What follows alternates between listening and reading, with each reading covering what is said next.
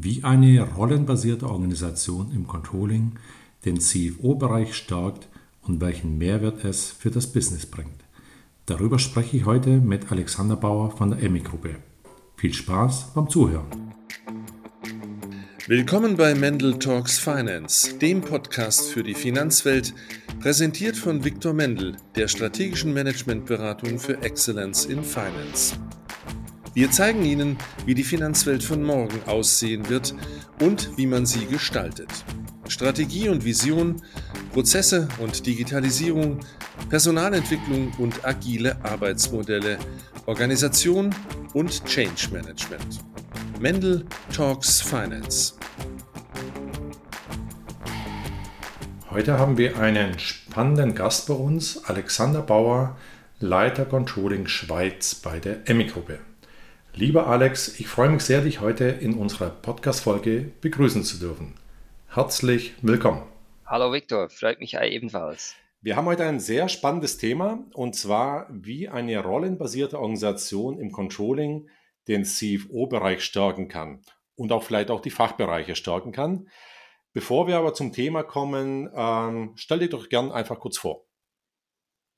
Genau, mein Name hast du ja schon gesagt.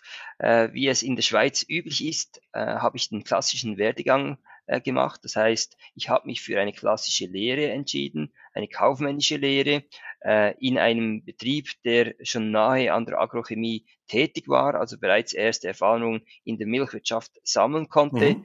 Dann den klassischen Weg über den Fachausweis gemacht und schlussendlich natürlich den Experte äh, in Rechnungslegung und Controlling, wo ich auch als Prüfungsexperte nach wie vor tätig sein darf. Super, herzlichen Dank.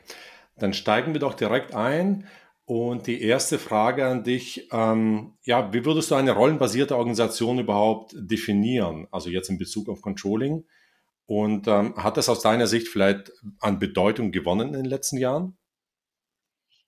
Ja, wenn ich die Emmy vor ein paar Jahren sehe, dann ist es klassisch wie wahrscheinlich bei vielen Betrieben, war früher sehr stark Finanz- oder Finanzbuchhaltungslastig und hat sich länger sie mehr ins Controlling ähm, gewechselt, auch eben in der Steuerung des Business, also nicht nur mit Zahlen und Analysen zu arbeiten, sondern auch wirklich als strategischer Partner, als Challenger für operative wie auch für strategische Fragen eben halt als Business Partner. Und von dem her äh, haben wir doch diverse Rollen und Aufgaben äh, zwischen Fachexperten bis dann wirklich zum Co-Pilot, die wir so äh, bei uns etablieren konnten. Mhm. Also das heißt, ihr habt diese, diese Transformation schon vollzogen, verzogen und tatsächlich diesen Fokus auf die Strategie Begleitung, Strategieerstellung und äh, wahrscheinlich auch die Exekutive dann äh, mit einbezogen.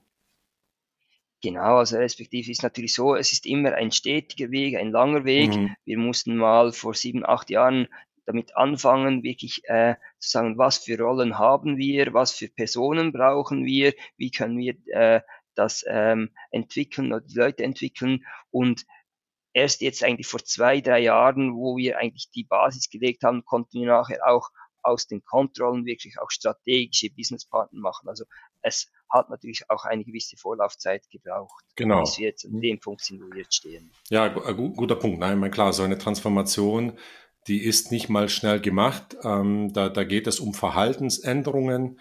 Ähm, alle, alle Beteiligten, also Controller, aber auch die anderen Beteiligten, müssen sich natürlich anpassen.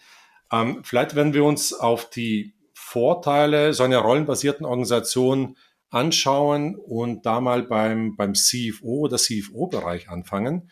Was würdest du sagen, ähm, wie stärkt es den CFO-Bereich?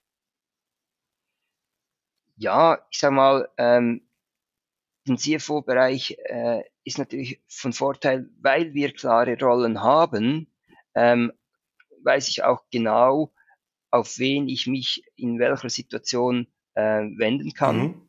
Es ist auch so, wir sind in Geschäftsbereichen organisiert. Das heißt, je nach Geschäftsbereich äh, kann ich äh, auch auf meinen Co-Piloten im Betrieb oder im, im Geschäftsbereich zurückgreifen. Und das erleichtert es mir natürlich auf übergeordneter Stufe, auf der Stufe Division zu schauen und die notwendigen Infos dann wirklich schon in dieser Form, die ich brauche, abrufen zu können. Mhm. Also, wenn ich dich richtig verstehe, also dadurch, dass die, dass die Co-Piloten oder die Businesspartner so nah am Business sind und das Business auch unterstützen, hat der CFO oder der Finanzbereich natürlich einen leichteren Zugriff auf diese Controller mit diesem ja, Know-how des Businesses, der Business Units, der Divisionen und hat natürlich deutlich mehr Informationen, als es vielleicht früher der Fall war. Absolut, weil es ist dann wirklich stufengerecht, also vom CFO über die Geschäftsbereiche, über das Werk bis äh, an die Linie, wo wir einen Betriebscontroller haben, haben wir auf jeder Stufe einen sogenannten Co-Pilot, mhm. wo wir an die notwendigen Daten kommen, das äh, auch äh, dann entsprechend konsolidieren oder auftragen können, so dass wir mit den notwendigen Informationen auf jeder Stufe dann arbeiten können. Also wir haben überall unsere Experten. Äh, also das ist natürlich ähm, unheimlich wertvoll für den CFO oder für den Finanzbereich, ähm, dass sie nicht nur die Zahlen und die KPIs hat, sondern einfach nah am Business geschehen ist und so auch Informationen bekommt, die im Zweifel vielleicht auch nicht aus den Zahlen ablesbar sind. Ne? Das ist genau der springende Punkt. Ja, ich glaube, das ist auch das, äh, wo wir vorher schon kurz hatten. Es geht eigentlich gar nicht mehr nur noch darum, mit Zahlen und Analysen zu arbeiten. Ja, das braucht es auch, aber es ist vielfach eben der Sparingspartner. Also das heißt, über die Wertschöpfungskette, die wir haben, das dann auch über den finanziellen Prozess mhm. oder über eine finanzielle Zahl dann messen zu können und zu sagen, wo müssen wir uns entwickeln und auch eben den Challenger zu sein. Das heißt, das Business kommt zu uns und fragt nach der Expertise, wie wir das eigentlich auch über einen finanziellen Strom äh, wirklich im Business etablieren können. Mhm. Vielleicht, wenn wir noch ähm, ein bisschen beim Business bleiben, kannst du noch tiefer darauf eingehen, welche Vorteile das Business hat, wenn sie so eine intensive Unterstützung vom Controlling hat? Ja, ähm, ist natürlich dadurch, dass wir auf jeder Stufe diese Person haben, gibt es auch, äh, sind die, die Controller viel näher am Business, an den Prozessen, mhm. an den Produkten und äh, es hilft natürlich selbst auch der Organisation. Äh, zum Teil können wir schon auf Dinge hinweisen, die die Organisation selber durch Wechsel etc., Umstellungen noch äh, nicht mehr präsent hat und wir können darauf schon hinweisen, schau, so und so haben wir es in ähnlichen Situationen äh, mhm. gehandhabt. Ähm, wir haben auch ein großes Netzwerk, ähm, wo wir davon profitieren können, auch über die Werke hinweg, weil ähnliche Rollen natürlich in all den Werken existieren und so können wir als Organisation mit dem Business auch zusammen wachsen und äh, helfen. Genau, also das ist ähm, ja äh, sehr, sehr interessant. Ne? Also das Controlling ist mehr als nur ähm, Datenlieferant und Erklärer, sondern ja, der hebt auch rechtzeitig die Hand, wenn es vielleicht mal in die, in die falsche Richtung geht, also proaktiv äh, und auch in die Zukunft schauen. Ne? Also Warnsignale Zukunft betreffend rechtzeitig melden ähm, und dadurch helfen natürlich, das Business in die richtige Richtung zu steuern. Genau, ja, mhm. genau. Und ich sage mal, es ist natürlich nicht nur so, dass wir jetzt nur noch alles Leute haben, die nur noch sich um das Business kümmern. Auf der anderen Seite haben wir natürlich auch intern äh, Leute, die sich wirklich um äh, die Fachexperten sind, mhm. also um Prozesse und Systeme kümmern. Also ein anderes Profilbild als vielleicht ein Co-Pilot, aber genau diese Leute, die braucht es auch, um es zu übersetzen, mhm. respektive um die Qualität dann sicherzustellen und auch den Co-Piloten zu helfen. Auch die Co-Piloten sind natürlich darauf angewiesen, dass es dahinter wirklich Systemprozesse, äh, Experten hat, die dann das über die ganze äh, Division auch ausrollen können, damit wir irgendwo einen Standard hinbringen und auch entsprechende Tools zur Verfügung haben. Äh, genau, zum Thema Standard und entsprechende Tools und ähm, wie du gesagt hast, natürlich eine Rollentrennung. Ähm, das führt sicherlich auch zur Effizienz- und Effektivitätssteigerung. Ähm, hast du da vielleicht auch den einen oder anderen Beispiel oder kannst du das an irgendwas Konkretem festmachen, wie eine rollenbasierte Organisation tatsächlich ja, die Effizienz steigern kann? Ja, ähm, es gibt mehrere Beispiele. Was zum, Be zum, Beispiel war, wir hatten auf Anfang dieses Jahres äh, hatten wir einige Pensionierungen auch auf der Stufe äh, Geschäftsleitung und die Geschäftsbereiche haben sich neu organisiert. Und durch unsere klaren Rollen äh, waren wir innerhalb von kurzer Zeit fähig, unsere Organisation auf das auszurichten, mhm. sogar über die Werke, die dann zum Teil neu zusammengelegt äh, wurden und sind so insgesamt eigentlich äh, die Teams größer, flexibler, aber auch schneller geworden. Und äh, auch hier konnten nachher alle voneinander lernen, auch in der neuen äh, Zusammensetzung und dem Business dann eigentlich unterstützen, äh, weil das Business an für sich länger gehabt hat oder noch viel länger gehabt hätte, sich zu finden und ähm, das Controlling war dann eigentlich wie der, äh, ja, der Block dahinter, mhm. die, die zuverlässige Kraft, die das Business äh, dann unterstützen konnte in der neuen äh, neuen Wachstum. Ja, ja, nee, das ist, äh, also hört sich wirklich super an. Ne? Und was ich auch raushöre, dass ihr durch diese Spezialisierungen in diesen spezifischen Rollen auch deutlich an Flexibilität und Agilität gewonnen habt. Ne? Also wenn sich irgendwas innerhalb einer Business Unit umstrukturiert oder ändert, ähm, seid ihr sofort in der Lage, euch auf diese neue Situation anzupassen. Genau, ja, genau. Super.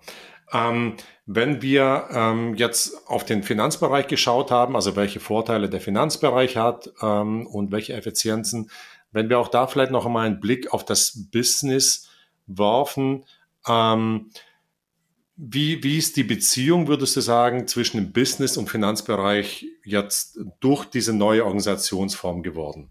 Ich sage mal, auch die, die hat sich sehr stark entwickelt in den letzten zehn Jahren.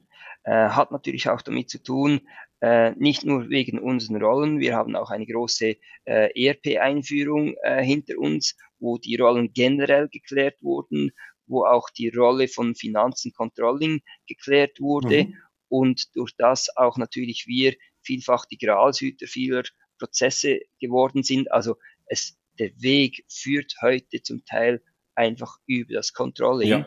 Das heißt, ähm, wir konnten unsere Rolle äh, stärken, wir sind stärker eingebunden, geht auch neue Themenfelder, die aufgegangen sind, wie Nachhaltigkeit etc., wo wir natürlich auch äh, äh, sehr starke Daten und Expertenlieferanten äh, sind. Und so konnten wir uns auch da gemeinsam ähm, entwickeln. Ja. Mhm.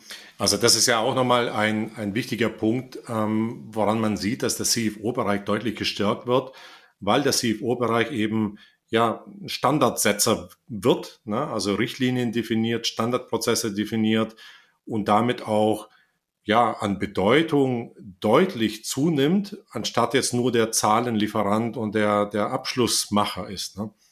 Genau. Mhm. Und ich sage mal, auch da muss man natürlich äh, zuerst mit, ähm, mit den Daten, mit den Entscheidungen, mit dem Wissen natürlich die Fachbereiche davon überzeugen, dass wir auch einen Mehrwert generieren ja. können, dass sie das nicht selber können. Und da hilft es natürlich auch, äh, wirklich gut, die, eine stabile Organisation, gute Fachleute zu haben. Äh, wir haben das Glück, dass wir immer noch äh, sehr gute Leute bekommen und über die. Jahre zusammengewachsen sind. Äh, und das hilft natürlich dann auch, äh, entsprechend vom Business getragen zu werden. Super. Du hast vorher ein spannendes Stichwort genannt, Thema äh, Nachhaltigkeit oder Nachhaltigkeit Berichterstattung.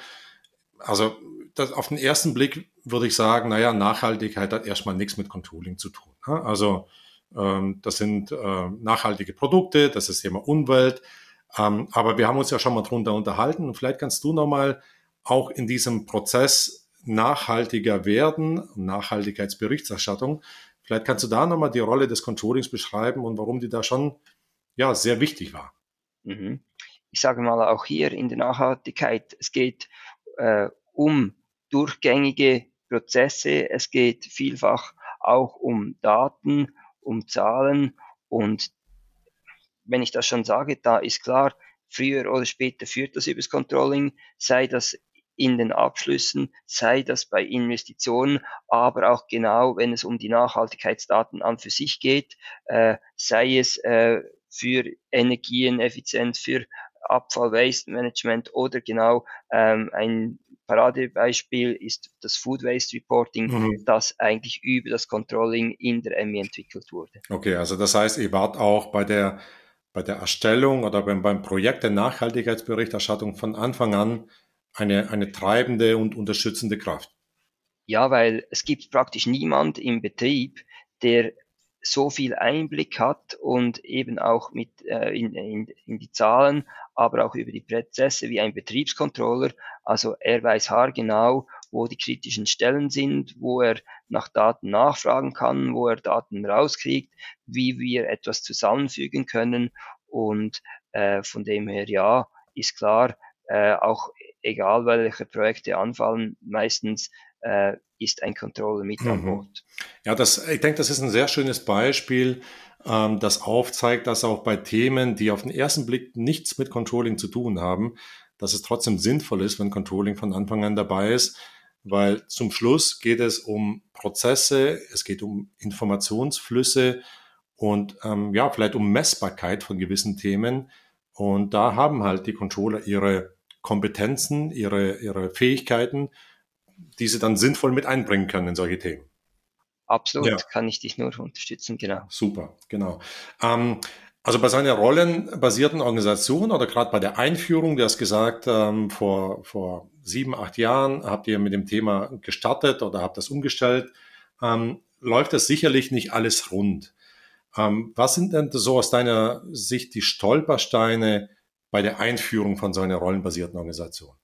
Ja, ähm, ich kann das sicher nicht abschließend äh, beantworten, aber ähm, äh, es ist sicher so, es fängt damit an, dass man von Anfang an natürlich die, die Mitarbeitenden abholt, mhm. äh, aber auch die Geschäftsbereiche, also die Businesspartner, ja. äh, um zu sehen, was braucht man überhaupt, wie kann man die Rollen definieren. Mhm. Und dann geht es natürlich auch, ähm, die Idee zu vermitteln, dass alle hinter der Idee stehen, man das Bild sieht, dann regelmäßig Update gibt, wie der Stand ist, wie man weiter vorgeht, mhm. weil du hast es vorher auch schon mal gesagt, eigentlich ist das Ganze, das ist alles nur im Kopf, also vieles geht über das Change ja, Management ja. und da geht es einfach darum, Hürden abzubauen, die Chancen zu zeigen und äh, wenn das in den Köpfen ersichtlich ist und man sieht, es ist eine Chance, man stärkt diese Organisation und das Business sieht, dass ein Mehrwert generiert werden kann, mhm. dann sind, dann sind die, die Wege und die Tore offen und das äh, braucht eine gewisse Zeit. Ja. Es ist auch nicht an jedem Standort genau gleich schnell erfolgt, aber unter dem Strich äh, sind heute eigentlich alle froh, dass wir diesen Weg gegangen sind. Ja, also ich, ich denke, dass, äh, das muss, müssen alle Beteiligten sich bewusst sein, dass dieses Thema einfach seine Zeit braucht. Ne? Weil, wie wir vorher das beide gesagt haben, ähm, da muss in den Köpfen was passieren, da muss ein Verhalten sich im Zweifelsfall anpassen und das nicht nur auf der Controller-Seite, sondern wie du das auch schön gesagt hast, auf der Business-Seite muss auch was passieren. Und ja, wie wir alle wissen, ein bestimmtes Verhalten, das wir uns angeeignet haben, ist nicht so schnell geändert. Deswegen braucht das Zeit. Ne? Ähm, ein wichtiges Thema, was du vorher gesagt hast, ich will es einfach nochmal kurz ähm, hervorheben, ist ähm, ja das Involvieren aller Beteiligten zum Schluss. Also natürlich die Controller selber, die davon im ersten Schritt am größten betroffen sind oder am meisten betroffen sind. Ähm, und aber auch die Fachbereiche immer wieder den Mehrwert aufzeigen, immer wieder, äh, so wie du das auch gesagt hast, Bedarfsanalyse machen also sie auch wirklich auch offen fragen, was erwartet ihr von uns? Ähm, und so gemeinsam diese neue Organisationsform ähm, einführen. Ne? Genau. Und äh, wie du sagst, eben auch regelmäßig. Also das heißt, äh, es ist ja auch so, das Business entwickelt sich weiter, die Geschäftsfelder entwickeln sich weiter, die Anforderungen mhm. entwickeln sich weiter. Äh, wir hatten es vorher von Nachhaltigkeit, dort wissen wir noch nicht, was geht, aber wir wissen, dass sich ganz viel ändern wird. Und dann ist dann auch so, dass man sich zusammen mit dem Business schon überlegen muss, wodurch kann es gehen, wie müssen zukünftige Rollen aussehen, mhm. weil das beginnt dann auch wieder damit, welche Rollen, Rollenbilder oder welche ähm, Personen musst du in Zukunft rekrutieren, um den Anforderungen gerecht zu werden. Also es reicht nicht nur im Nachhinein auf die jetzige Situation als aufzubauen, sondern es geht auch immer darum, mit dem Business zu sagen, wohin müssen wir gehen. Also nicht nur die Produkte, sage ich jetzt mal, sondern auch die Organisation muss sich frühzeitig damit auseinandersetzen und das spielt dann natürlich auch wieder in die Rollenbildung ähm, des Controllers eine große Rolle. Mhm. In, die, in die Rollenbildung und auch in die Rollenentwicklung, ne? wie du schön gesagt hast, wenn man ehrlich ist, ist man nie fertig. Ne? Also, weil klar, um uns herum bleibt ja auch nichts stehen. Ähm, deswegen muss man sich immer wieder an die neuen Anforderungen und bei euch ist jetzt das große Thema Nachhaltigkeitsberichterstattung. Da verändern sich auch ein Stück weit die Rollen, zumindest ein Teil dieser Rollen. Und von daher ist es ja ein Stück weit ein permanenter Wechsel, ne? permanente Anpassung. Absolut. Und ich sag mal, durch das, dass man eigentlich diese Rollen hat, weiß man auch schon genau, äh, auf was, dass man sich konzentrieren kann oder suchen kann. Ähm, es hilft auch, wenn man natürlich ein starkes, breites Team hat. Äh, und ich sage mal, genau in diesen Situationen von der VUCA-Welt, mhm. äh, wenn du vorher schon gesagt hast, wo kann man profitieren, ähm, aus dieser Stärke können wir jetzt auch profitieren. Wir sehen natürlich auch, dass wir eine gewisse Attraktivität ähm, mhm. haben und an eine Attraktivität gelangen. Und das hilft dann natürlich doppelt. Also mhm. Also von dem her kann ich wirklich jedem empfehlen, macht euch genügend äh, früh äh, mit dem Thema vertraut und ähm, äh, investiert Zeit. Das hilft euch im Nachhinein. Ähm, es zeigt sich auch an den Fluktuationen. Wir haben praktisch keine Fluktuation mehr in diesem Bereich, weil sich die Organisation in sich auch immer weiterentwickeln kann und die Leute äh, mit der Entwicklung gehen können und äh, mhm. ja, das passt. Das ist wirklich erstaunlich, ne? weil ähm, viele nehmen Veränderungen ja als etwas Beängstigendes, etwas Bedrohendes wahr. Aber so wie du das schilderst, ist diese Einführung dieser neuen und im Prinzip auch eine permanente Anpassung dieser neuen Organisation, ist es eher motivierender und mitarbeiterbindender. Und äh, das ist, denke ich, gerade heute Fachkräftemangel, überall, wo man hinschaut, ist es natürlich ein enormer Wettbewerbsvorteil, wenn man seine Experten einfach halten kann und neue Experten gewinnen kann. Ja, es ist, ich würde sagen, es ist natürlich generell die Haltung äh, der Firma, die Werte der Firma und wie man sie lebt. Und ich sage mal, das ist nicht nur in Controlling, das ist bei uns in der Unternehmung generell ja. so. Und das hilft natürlich, weil alles ähm, ist in einer stetigen Bewegung und das ist bei uns wie mittlerweile in den Genen. Wir wissen, wir müssen uns ständig neu mhm. ausrichten mhm. an den Märkten mit den Produkten und natürlich dann auch in den Prozessen. Und wenn das wie eine DNA durch die ganze Firma geht, dann hat auch keiner mehr Angst. Im Gegenteil, es beflügelt die Leute, weil sie wissen, hey, aktiv mitdenken, jeder mhm. darf was sagen, jeder kann was ändern. Es gibt eigentlich keine Hierarchien und das hilft natürlich auch. Und diese Rollen, das tönt vielleicht ein bisschen starr, aber jede Rolle ist jede Person in seiner Rolle, ist ein Experte mhm. und kann sein Teil dann entsprechend prägen und weiterentwickeln. Und ich glaube, das hilft äh, schon. Ja, also ähm, klar, diese, diese permanente Anpassungsfähigkeit und auch, ja, auch Anpassungswille, ich, ich glaube, das ist extrem wichtig. Das ist wahrscheinlich fast ein Thema für sich, ne, dass man dann nochmal eine, eine Stunde drüber reden kann, ähm, dass ein Unternehmen oder eine gesamte Organisation, so wie du sagst, das Mindset hat oder das Mindset bekommt, dass Veränderung gut ist, und dass man immer wieder schauen muss, okay, wo passe ich mich als nächstes an, um einfach noch besser und noch optimaler aufgestellt zu sein. Ja, das ist absolut so und äh, von dem her äh, auch hier äh, eine Abteilung, ein Alleingang, das würde nicht zum Erfolg führen. Also von dem her schlage ich auch vor, nicht nur beim Controlling anzufangen, mhm. sondern natürlich äh, bei der äh, bei der Unternehmensführung, weil die muss das auch tragen. Nur dann äh, kann natürlich auch die einzelne Abteilung den, den, den Wert bekommen und die, die, die, die Leistungen äh, liefern, ja, die das Unternehmen ja. wünscht, ja, unbedingt. Nee, 100 Prozent äh, würde ich dir recht geben. Also die Erfahrung habe ich auch gemacht. Die Geschäftsleitung muss 100 Prozent dahinter stehen. Sie muss es wollen. Sie muss es mit verändern. Und dann verändert sich auch die Organisation. Jetzt ist Emmy natürlich kein kleines Unternehmen. Ähm, und so eine rollenbasierte Organisation ist für große Unternehmen sicherlich sinnvoll. Würdest du sagen, dass es von Unternehmensgröße abhängig ist oder macht es für jedes Unternehmen in gewisser Weise Sinn? Ja, ich sage jetzt mal so, wir sprechen ja hier nur über die Division Schweiz. Mhm. Ähm, und klar, die Division Schweiz, äh, die ist natürlich sehr nahe.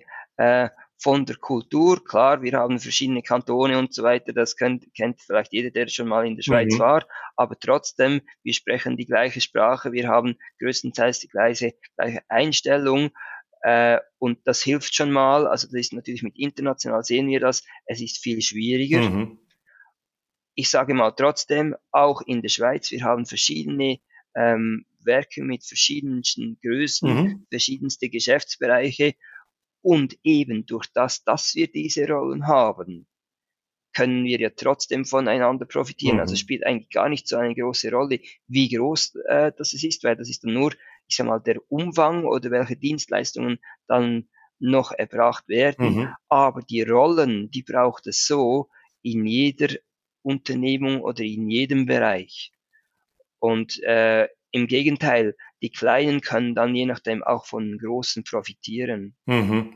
Okay, also klar, guter, guter Hinweis. Ne? Also ähm, unabhängig von der Größe und natürlich unterscheiden sich dann die Rollen ein Stück weit, also sei das vom Umfang oder vom Tiefgang, aber eine Rollenklärung und Rollendefinition mit entsprechenden Kompetenzprofilen natürlich ähm, macht ja eigentlich in jeder Einheit, in jeder Organisationsgröße Sinn.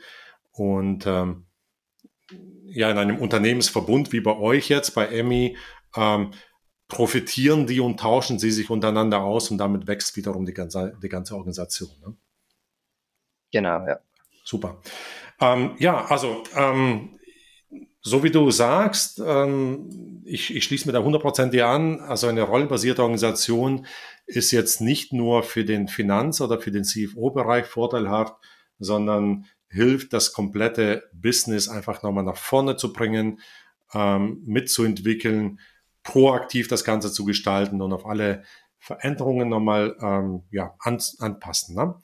Ähm, vielleicht können wir zum Schluss nochmal zusammenfassen, was sind so die Top drei Vorteile von einer rollenbasierten Organisation aus deiner Sicht? Ja, ich sage mal, mit der steigenden Komplexität, Digitalisierung und der Schnelllebigkeit mhm. Braucht es wirklich einen äh, stabilen, guten Partner äh, auf der Finanzseite, der, die Systeme, Prozesse und die Zahlenwelt kennt, der das Business steuern kann, mit der Fachkompetenz ähm, äh, zur Verfügung stehen mhm. kann. Und mit diesen Rollen können wir wirklich schnell auf Veränderungen äh, entgegenwirken mhm. und übergeordnet äh, uns äh, verstärken und entwickeln. Und ich glaube, das sind doch die drei großen Vorteile, Super. die wir haben. Genau. Also sehr, sehr schön. Ähm, Alex, ich bedanke mich sehr, sehr herzlich bei dir. Also du hast sehr, sehr viele tolle Impulse reingebracht, viele äh, in, Insights gegeben in deine Organisation oder auch in eure Arbeit. Ich denke, das war sehr, sehr wertvoll für die, äh, für die Zuhörer. Also von daher vielen Dank für das spannende Interview.